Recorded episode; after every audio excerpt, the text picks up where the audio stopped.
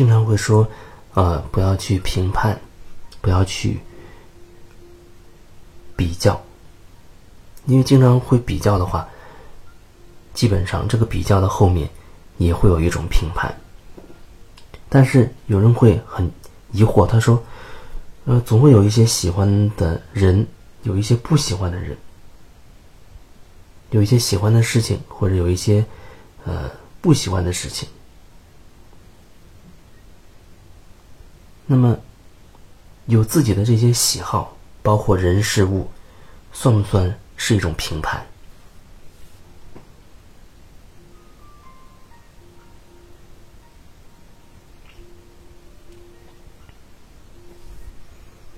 其实，所谓的评判，它没有办法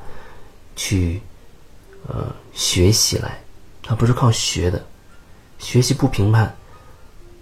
那就会很容易就会陷入你的。头脑的那个层面了，可能慢慢你就会发现，哎，道理都明白，但是呢，内心还会去抗拒。比如说，你头脑上会清楚，啊，不要评判，不要评判。可是事情在眼前了，你心里会很抗拒。遇到的那个人，你明明就是不喜欢，可是你却要表现出好像你不评判。对方，虽然你心里不喜欢，可是你要假装出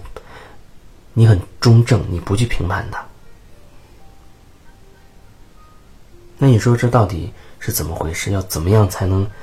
真的达到那样的一种很中正的状态？追求是追求不到，这个过程当中可能真实是最重要的吧。就是你能很如实的去看清楚自己心里面那些想法。哪怕看起来他是评判也好，但是如果你承认他，你不会因为自己又评判了而有自责，或者你对自己有一个要求，不能随便去评判别人，然后你发现自己，哎，现在达不到这个要求，你就开始责怪自己，那这就会出现一些问题，因为你对自己有要求的时候，你就开始。自我就已经开始有一种比较了，那个比较背后不就是评判吗？所以说，事情是什么就是什么，你是什么感觉，你就承认自己有这样的感觉。发生了什么，你就去接受什么，不要跟事实去抗拒。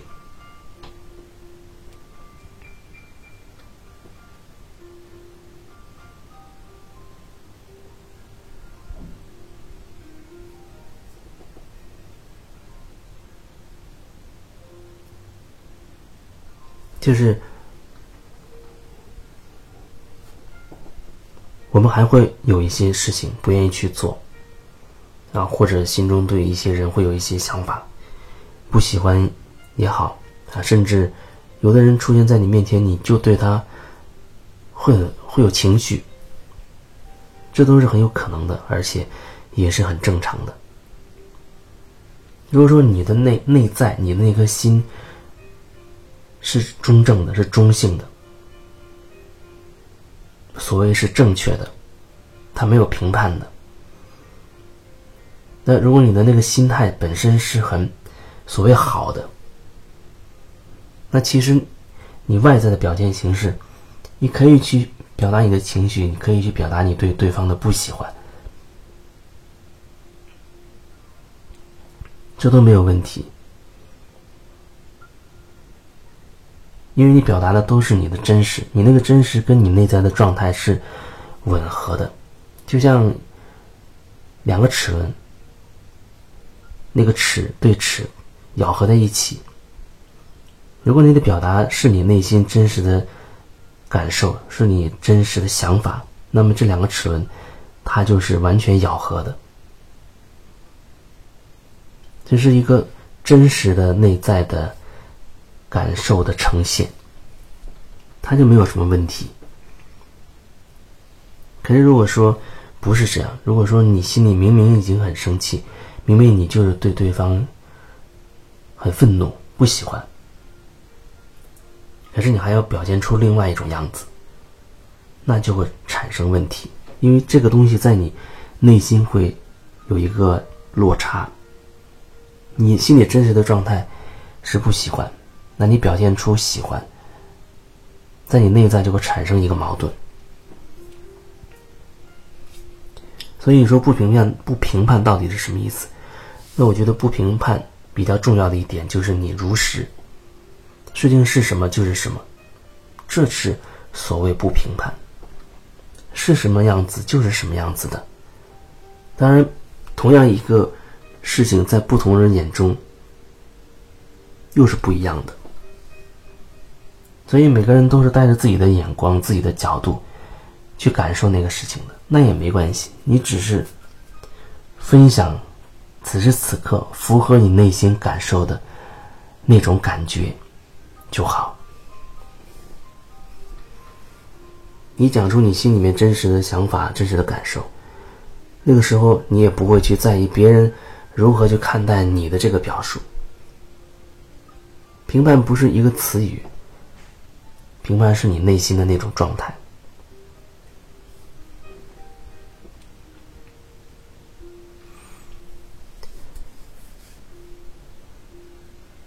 那么你的感受和别人的感受会有所不同的。那你会允许别人和你有不同的观念吗？你又有什么理由把自己的观念去强加给别人呢？所以说，如果说你喜欢的，你有你的喜好，你喜欢的，那你就去做就好了。那可能无非你会面对一些人对你的质疑而已。可是呢，那个质疑也是属于别人的。你做自己喜欢的事情，你是不需要向任何人去证明什么的。如果说那个东西真的是你喜欢的，因为有的时候你做的那件事情，你或许只是想证明自己的实力，或者证明自己怎么怎么样，那你恐怕需要看清楚，看清你做这件事情内心真实的。那个状态，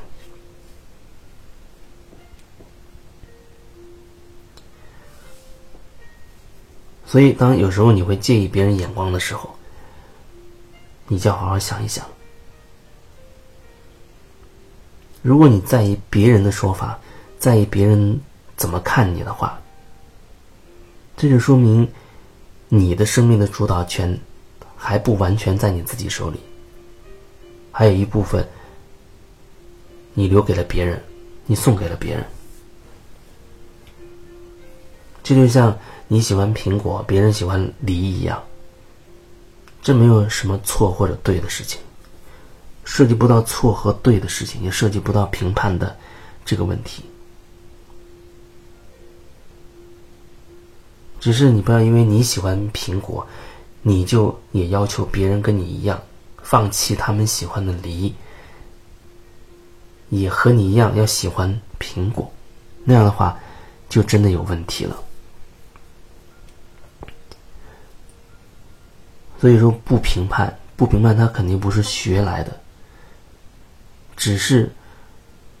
看清楚，去了解，别人只是你的镜子，你从别人身上看到的，只是反射了你内心的那些观念罢了。如果说你慢慢的拓展自己的意识，那么你自然就能够容纳很多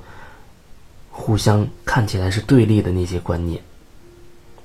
那这些所谓的对立，在你的心中，就是如果说你已经有足够的那样的容量，意识足够的拓展的话，那看起来表面上那些对立的意识，在你内在。它不会打架，它是共存的，它是中性的，因为那些词语的意思，对你而言已经没有那种互相对抗的感觉了。你消融了那个对立的词语背后的那个能量，他们在那里面是和谐的。所以你内心如果是和谐的，你自然看不到战争，你也不会有所谓评判，即便你说了一些很对立的这样的话，但是你也不是在评判，前提就是你的内心真的是一种和谐的状态，你的内心没有征战。你的这个世界自然就是和谐的和平的。